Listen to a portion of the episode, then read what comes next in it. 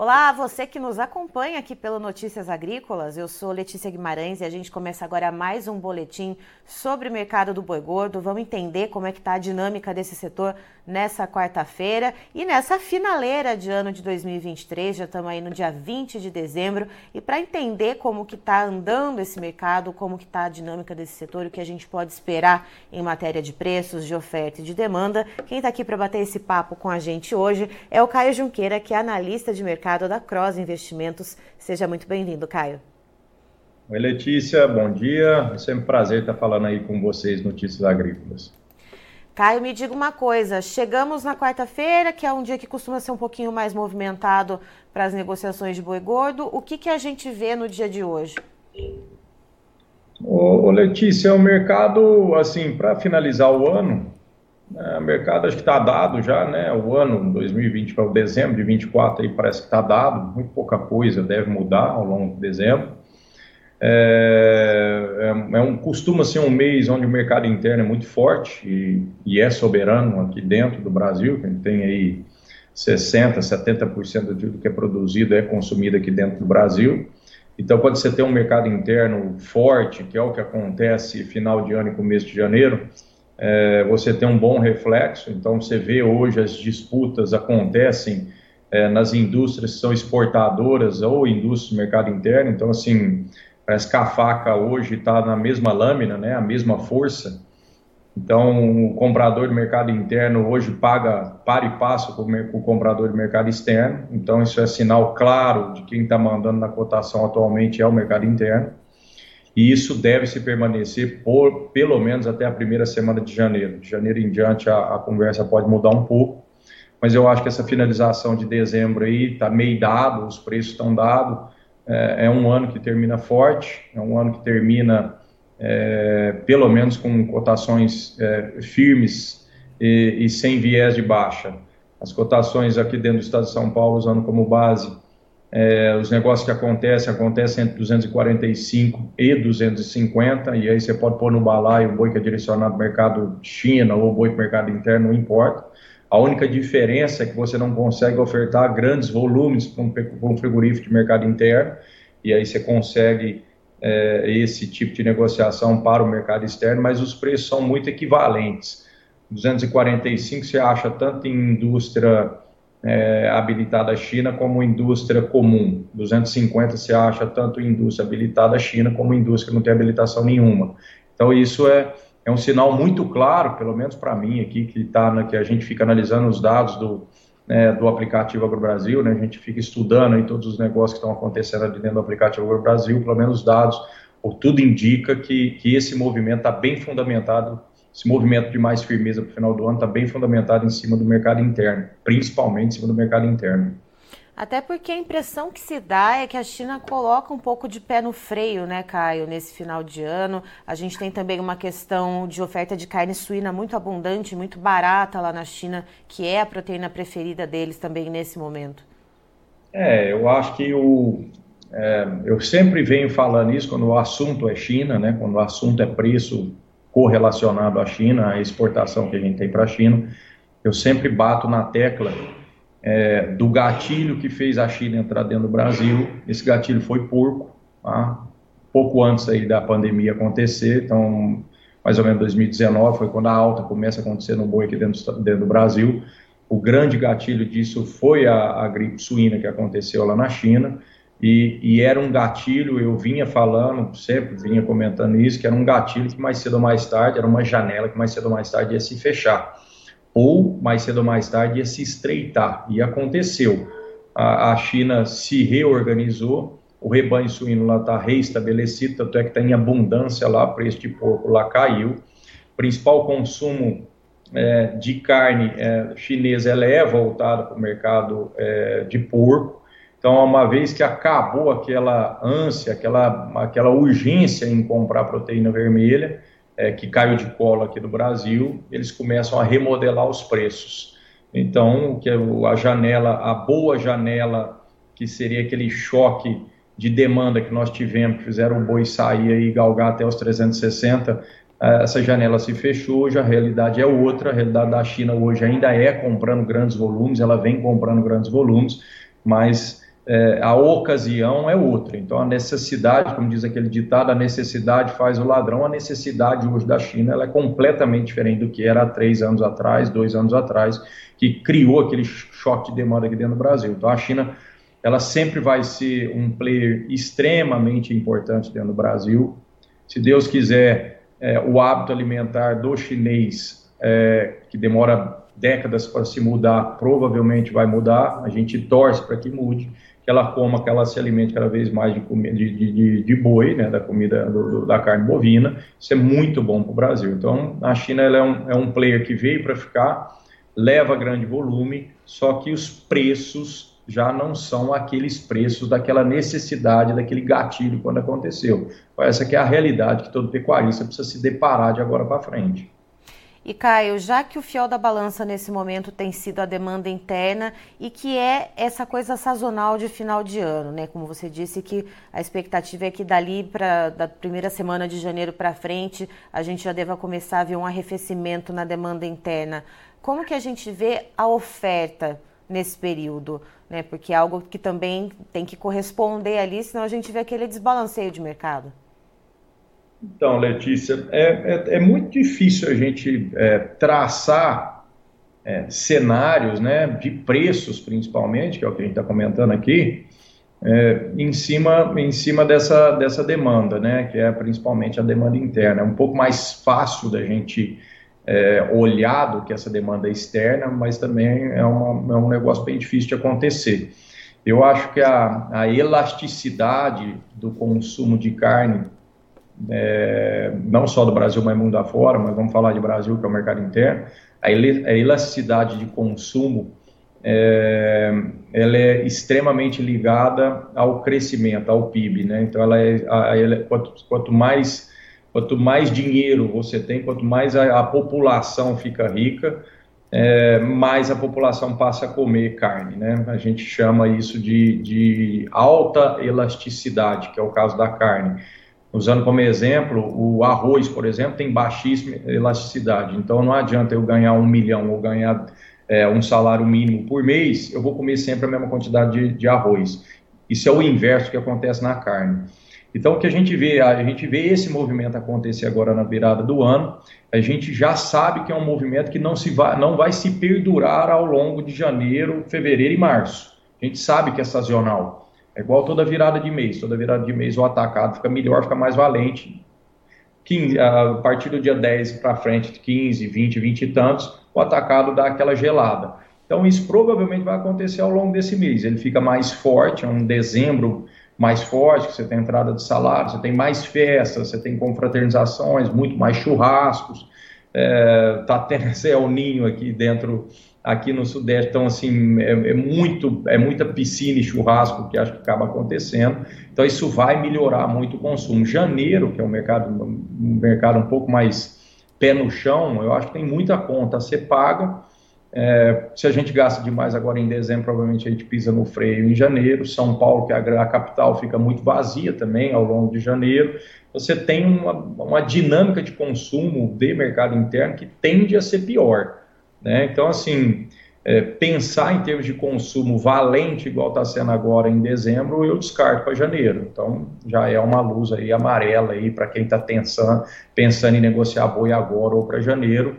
Eu acho que a gente tem que ponderar bem esse termo de consumo. Eu acho que o consumo não fica tão valente assim janeiro, fevereiro e março. É lógico que você tem os pontos ali, essas sazonalidades de virada de mês, mas ele não é um mês não passa a ser meses robustos de consumo, igual costuma ser dezembro, Natal e Ano Novo. Isso é um ponto. O, o outro ponto que eu quero chamar a atenção é, é o ponto de, de, de, virada de ciclo, de ciclo pecuário, realmente, que, que parece que está bem assim acentuado esse possível finalização dessa virada de ciclo, mas antes de começar a virar, é, antes que melhore ainda, provavelmente vai piorar muito em termos de oferta porque a gente está tendo um, um, o aplicativo AgroBrasil, quando, o, quando o usuário está é, tá ali fazendo o registro da sua negociação e esse animal é direcionado para o abate, uma das perguntas que o, que o, que o aplicativo faz na coleta dessa informação é a terminação desse animal. É, o, o, usuário, né, o cliente ali do aplicativo, ele pode usar quatro tipos de terminação é, confinamento, semi-confinamento, é, pasto mais proteinado e pasto. E esse ano agora de 2023, a gente está vendo um movimento de registro muito diferente do que a gente viu esses três últimos anos. Então a gente nota, a gente tem notado muito, o aplicativo solta é, esse tipo de relatório todo final de semana e um compilado mensal. E a gente tem notado com comparativos ao, a anos passados, né, que são as mesmas coletas é, nesse tipo de informação, que de, no, de outubro para cá, o volume de boi informado, não de boi, tá? O volume de carcaça informada para abate, carcaça pode ser novilha, vaca ou boi. Então, o volume de carcaça informado para abate é, no aplicativo AgroBrasil é um, é, um, é um item que a gente precisa ler bastante ali dentro do aplicativo AgroBrasil, que sai muito relatório, a gente precisa se atentar bastante aí, quem é usuário, nas tomadas de decisões. É, tem mostrado que de outubro para cá, o volume de carcaça registrada para abate de pasto, por incrível que pareça, apesar dessa seca louca que nós estamos que está acontecendo, sim, de pasto e de pasto mais proteinado, está muito maior com relação aos anos, aos anos anteriores, 2019, 20, 21 e 22. 2023, a princípio, é um ano que está tendo essa mudança. Então, a leitura que a gente tem, é, olhando, é óbvio, os, os, registros sempre do aplicativo Agro Brasil, e aí convido todo mundo a ficar atento a esse tipo de informação, a leitura que a gente tem é que para esse animal está sendo já ofertado, animal dicas carcaça está sendo ofertado desde outubro em grande volume, com terminação a passo e passo mais proteinado, tudo indica, tudo indica que houve uma mudança aí no perfil no meio do ano de levar esse animal para o confinamento. Esse animal provavelmente ficou na propriedade com trato de manutenção e agora ele está sendo acelerado para vir para ser abatido.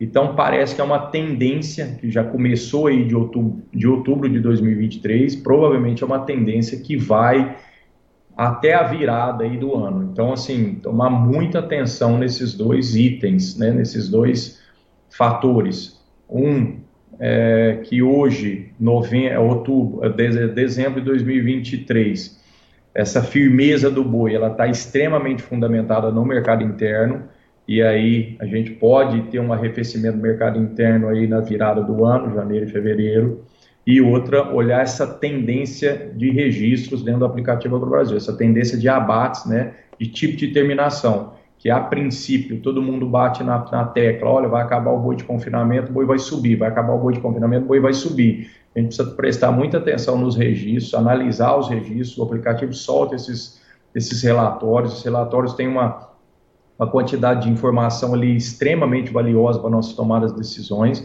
Então, pode ser que a gente vire um ano com uma oferta robusta já, por incrível que pareça, pela seca e por tudo que está acontecendo, esse boi com terminação de pasto e pasto mais proteinado. Isso indica, isso deixa claro virada de realmente de ciclo, onde os animais têm um pouco mais de é, de carcaça, as carcaças estão um pouco mais pesadas e elas começam a entrar já nesse ciclo já de terminação de pasto e pasto mais proteinado. Que isso, se isso acontecer, a gente tem provavelmente um teto aí para essa alta, né? Por mais que a oferta talvez fique um pouco menor, ela fica sempre contínua com essa saída de boi de pasto. O Caio, e essa mudança nesse perfil da terminação, uh, ela tem um pouco a ver também com aquele desestímulo ali no mês de agosto que a gente viu para os confinadores, né? Que a conta ali não ficava muito boa para a operação no confinamento? Eu acho que ajuda. Eu acho que ajuda sim, Letícia, bem lembrado. Eu acho que o principal motivo é carcaça. A gente sempre precisa olhar o mercado como carcaça, porque a gente fica muito atrás só de boi gordo, boi gordo, boi gordo, mas no final das contas, quando a gente vai comer uma picanha, ah, a gente não sabe se essa picanha é de macho, de fêmea, de novilha, de vaca, de boi. Então, assim, a gente precisa olhar a carcaça. Se, essa, se, esse, se esse perfil de terminação é, que, tá, que os registros estão mostrando, e os registros são robustos, né? A gente tem o ano passado aí foi quase 2 milhões de cabeças registradas dentro do aplicativo. Então, assim, é, são registros que a gente precisa levar em consideração, é uma amostragem que a gente precisa levar em consideração. Então, se isso refletir, se isso for uma amostragem é, que, que, que, nos dá é, segurança de falar que isso pode estar acontecendo no Brasil afora, é, é, indica também essa mudança também de essa, essa virada de ciclo pecuário, né? Então, assim, é, você teve mais você teve retenção de vacas, depois você teve mais é, muito mais desmama, depois você teve muito mais desmama, você tem muito mais garrote, muito mais novilha, e aí você entra nesse bolo de, de animais que ficou mais tardio. Então você tem uma carcaça, você tem uma oferta de carcaça a princípio pode ser abundante para a virada do ano. Não Mas, abundante assim, um, a gente não enxerga uma, uma, abundância tão grande assim a, a ponto de trazer, de, de ter recuos agressivos dentro da cotação na cotação do boi, isso é Brasil afora, mas a gente vê, a gente nota também, cruzando os dados, é, que tem uma, tem uma oferta, parece que um pouco mais robusta. Essa, Roberta, essa oferta não está sendo só em cima do confinamento, então levar muita atenção, porque mudou-se é, esse tipo de terminação, então indica realmente que essas carcaças existem, parece, e elas estão vindo de forma robusta. E o outro reflexo também são escalas maiores, né? A gente é, a gente teve um, um, fenômeno ali em setembro, onde as escalas encurtaram drasticamente, foi quando o boi dentro do estado de São Paulo passou de 200 para baixo, e, e, aí depois você tem é, uma, uma, uma, escala média Brasil que retorna aos 10 dias úteis, e hoje se permanece nos 10 dias úteis, então assim, tem muita chance do mercado explodir, né, por mais que a gente possa ter é, uma diminuição de oferta. E se a gente está olhando para uma oferta mais abundante, entre aspas, né, como você falou, abundante, mas não tão grande assim, não tão robusta assim, uh, mas de animais terminados a pasto ou pasto mais proteinado, ela também é uma oferta, vamos dizer assim, mais segurável ali pelo pecuarista? Claro, essa é a parte boa, né? Essa é a parte boa. Ou seja, desde que não esteja dentro de um confinamento e desde que as chuvas ajudem também, né? Porque a gente está nessa loucura de pegar 10 dias, esses veranicos que estão acontecendo agora. Deus quiser, as chuvas vão voltar a normalizar, né? Que isso é o normal, né? Desse período de dezembro para frente, de chuva, né? E não de seca. Então, se Deus quiser, isso se normaliza, isso ajuda realmente o pecuarista a comercializar. É um dos motivos que eu acho que não tem uma tendência de baixa, né? Dessa oferta fazer um estrago é, em termos de pressionar, né? Mas ela é uma oferta que talvez seja uma oferta que venha contínua né, né para o primeiro trimestre, a ponto de, de não ter necessidade da indústria correr atrás de ninguém, né? Uhum. Tá certo. Caio, muito obrigada pelas informações. Você é sempre muito bem-vindo aqui com a gente no Notícias Agrícolas. Eu que agradeço, é sempre um prazer estar comentando aí com vocês. Se a gente não se vê mais, não voltar a falar, um bom Natal para todos, abençoado Natal aí, um ótimo virada de ano aí para todo mundo. Que a gente tenha aí um 2024 é, diferente do que nós tivemos em 2023, que a gente só veio caindo, né? Se Deus quiser, 2024 é um ano que pelo menos a gente vai subir, né? E não descer. Amém para todos nós. Tá aí, então estivemos com o Caio Junqueira, que é analista de mercado da Cross Investimentos, nos trazendo as informações a respeito do mercado do boi gordo nesta quarta-feira, dia 20 de dezembro, a gente já se encaminhando para o final do ano. E o mercado ali segue firme com os preços muito amparados aqui na demanda interna, que a gente sabe que é muito sazonal, né, que vem muito ali atrelada a essas festividades de final de ano, que vai chegar ali no comecinho de janeiro, primeira semana, passando dali, isso já deve dar uma esfriada, porque a gente sabe que o brasileiro tem ali as suas contas a serem pagas, material escolar, IPVA, enfim, vários, uh, uh, vários compromissos financeiros a serem honrados, e a gente sabe que o consumo de carne, de proteínas carnes e principalmente aquelas de maior valor, elas estão estritamente ligadas, né, portanto, ao poder aquisitivo da população.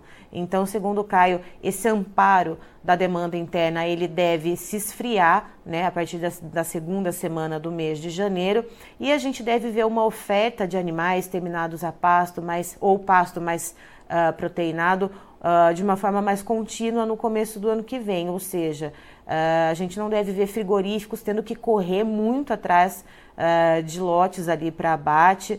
Né? Então a gente precisa observar, mesmo tendo essa questão de secas né? E, e, prejudicando passagens em alguns lugares do país. Então a gente vê esses preços sustentados, mercado físico, segundo o Caio, rodando ali em torno dos 245, 250, não sai muito disso, portanto, essa sustentação. E por falar em preços, Christian, por gentileza, os preços na tela. Vamos lá então, vamos ver como que estão os preços do boi gordo na B3, a bolsa brasileira. O dezembro desse ano, que daqui a pouquinho já sai da tela, a gente tem uma alta de 0,55% com a arroba cotada em R$ 248,50.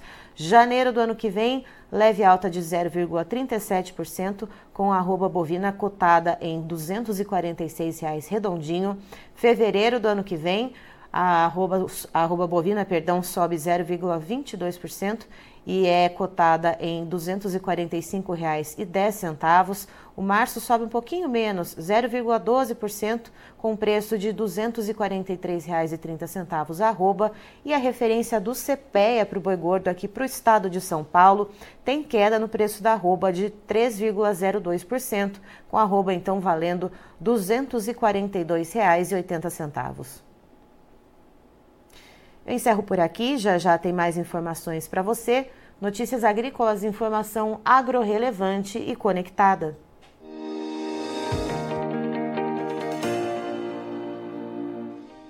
Se inscreva em nossas mídias sociais. No Facebook, Notícias Agrícolas. No Instagram, arroba Notícias Agrícolas. E em nosso Twitter, arroba Norteagri.